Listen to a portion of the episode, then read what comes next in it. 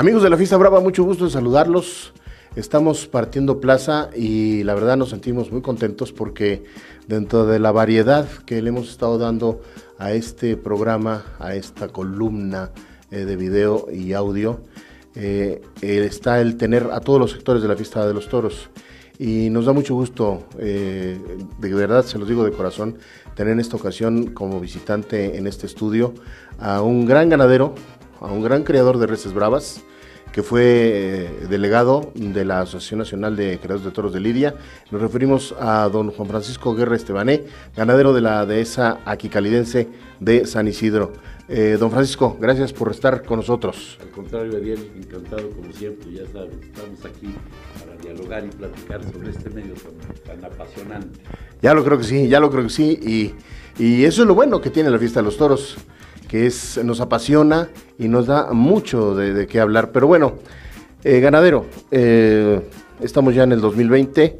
Eh, ¿Qué balance se puede hacer de lo que pasó? Todavía estamos en, tiempo de hacerlo. El balance de 2019 para la ganadería de San Isidro. Bueno, para la ganadería de San Isidro fue bueno, en términos generales fue bueno, aunque faltó este, poder lidiar en dos, tres plazas importantes que pues esto es, eh, usted lo conoce, hay veces que, hasta dos o tres corridas para una plaza o dos, y hay veces que se lo detienen a uno las empresas. ¿Por qué? Porque los toreros este, quieran lidiar otro tipo de ganado, otra ganadería y todo. Pero fue bueno en términos generales, Adiel. Creo que logramos nuestro objetivo no al 100%, pero sí estamos contentos con los resultados que ha habido, salvo un detalle ahí de una corrida que no nos funcionó, pero todo lo demás, todos los importantes, este, con cortes de oreja y los toreros contentos. Eh, también sabemos, porque nos lo comentó él mismo, eh, que empezó el año con un buen éxito en las corridas de, de Año Nuevo.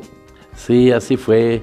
Nos tocó en Yuriria, nos tocó en Juchipila, Cuchipila o Jalpa, creo que fue Jalpa, este, y, no, y en, nuevamente en, ah, en Uriangato, tuvimos una en septiembre y otra en principios de año, y con muy buenos resultados, muy bien la corrida, la presentación muy completa, con toros de edad, bien puestos, y los toreros, pues nos tocaron unos grandes toreros, que son los de casa, que, que pues ya ve cómo como nosotros somos muy, muy dados a, tener mucho contacto con todos los toros, primero los de Aguascalientes y los de México. Este, si las empresas no contratan españoles para nuestros toros, bueno, pues ya, ya nos tocará en una ocasión, pero estamos muy contentos porque pues, las figuras de México no, no nos uh, ven mal. Así es, pero nos fue bien, en términos generales, muy bien, diría yo. Y bueno, eh, estamos hablando del inicio de 2020.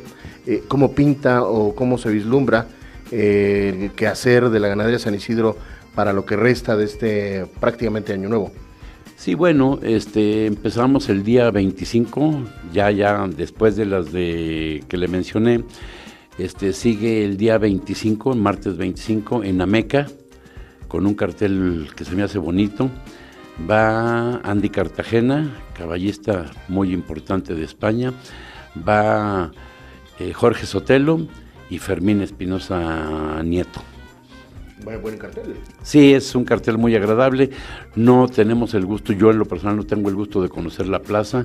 Me han dicho que es una plaza como para 6.500 gentes, pues es una plaza buena, es, es, de buen número. Y parece que la gente sí, sí asiste a las corridas. Eh, ganadero, yo he escuchado en muchas pláticas con colegas suyos eh, que hablan de que buscan eh, así o asá cierta calidad en la embestida, en la formación, la morfología, en las cornamentas, que, buscan un tipo de toro. ¿Qué tan cierto es que se consigue esa intención del ganadero? Con el tiempo, sí.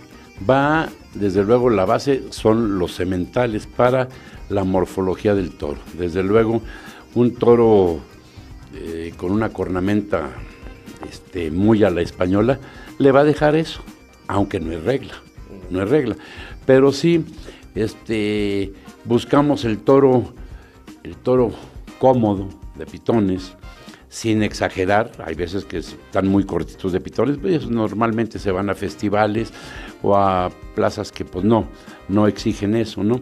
Pero sí, sí es eh, muy factible que el ganadero pueda llegar a formar la morfología y el tipo de toro que les gusta a los toreros. Voy a hacer un recordatorio de un gran amigo de todos nosotros y un gran ganadero, don Pepe Chafik. Don Pepe Chafik, pues cambió la morfología de, sus eh, toros de una forma impresionante, para bien o para mal.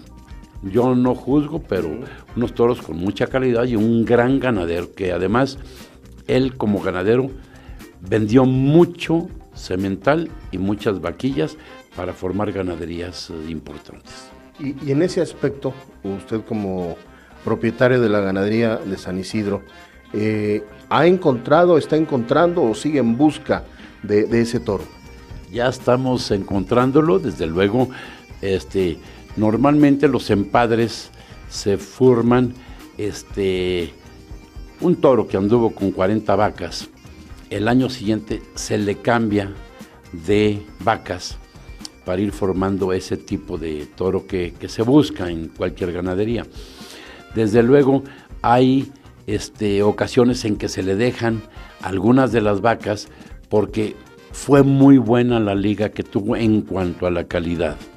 Entonces no puede desperdiciar si la vaca número 40 y el toro es el cemental número 1, por decir una, unos números, este, no podemos quitarlo porque ya esa liga ya está hecha y el toro va a seguir dejando bueno con esa con esa madre, con esa esposa, llamémosle así.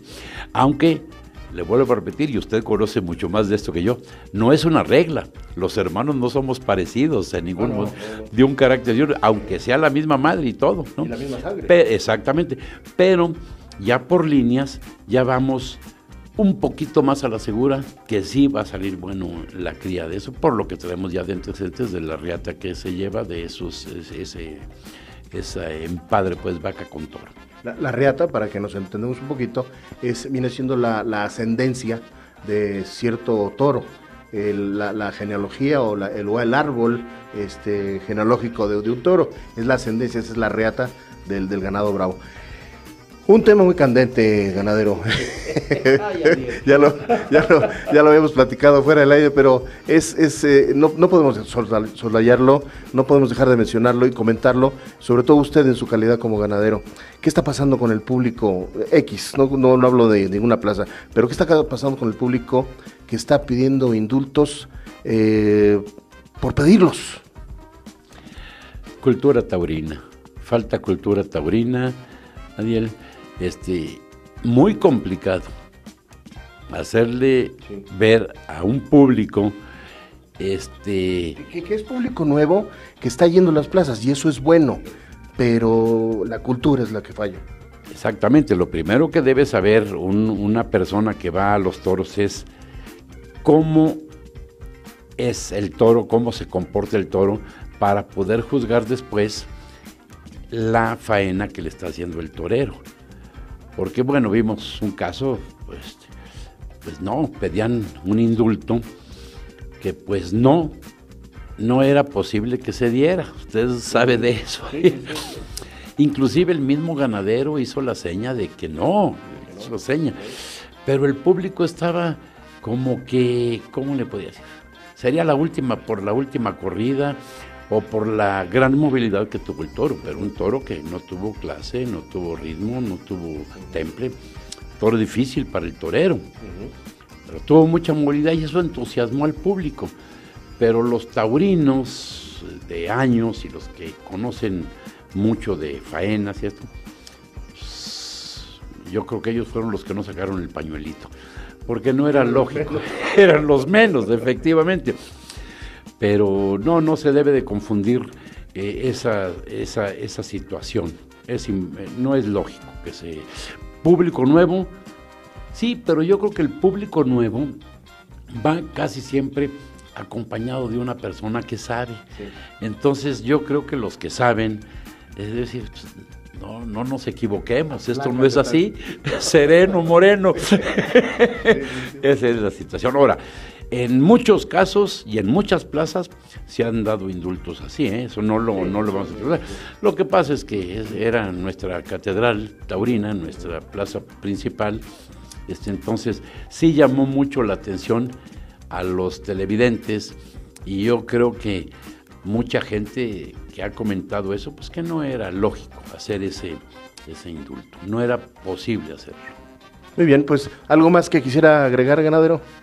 No, Ariel, pues que ahí seguimos, este, la fiesta, tenemos que seguirla impulsando, nosotros los que estamos metidos en el medio, de alguna forma, apoyando novilleros, apoyando toreros jóvenes, apoyando a todos los que estamos metidos ahí, apoyándonos, y lo principal, que las empresas también volteen a ver este, ganaderías que tienen buena sangre, que son pequeñas porque también ahí hay clase, ahí hay también de dónde, tela de dónde cortar para cualquier ganadero. Enhorabuena por lo que ha pasado y suerte por lo que venga. Muchísimas gracias, Adiel. Ya le estaremos informando, ya está. Y va a ver cómo, esperemos en Dios que así nos vaya bien. Don Juan Francisco Guerra Estebanés, ganadero de San Isidro, de Aguascalientes, a quien le recordamos como siempre que cuando la inteligencia humana y la irracional belleza animal se conjugan en la arena, surge el toreo, arte y bravura en escena. Hasta la próxima.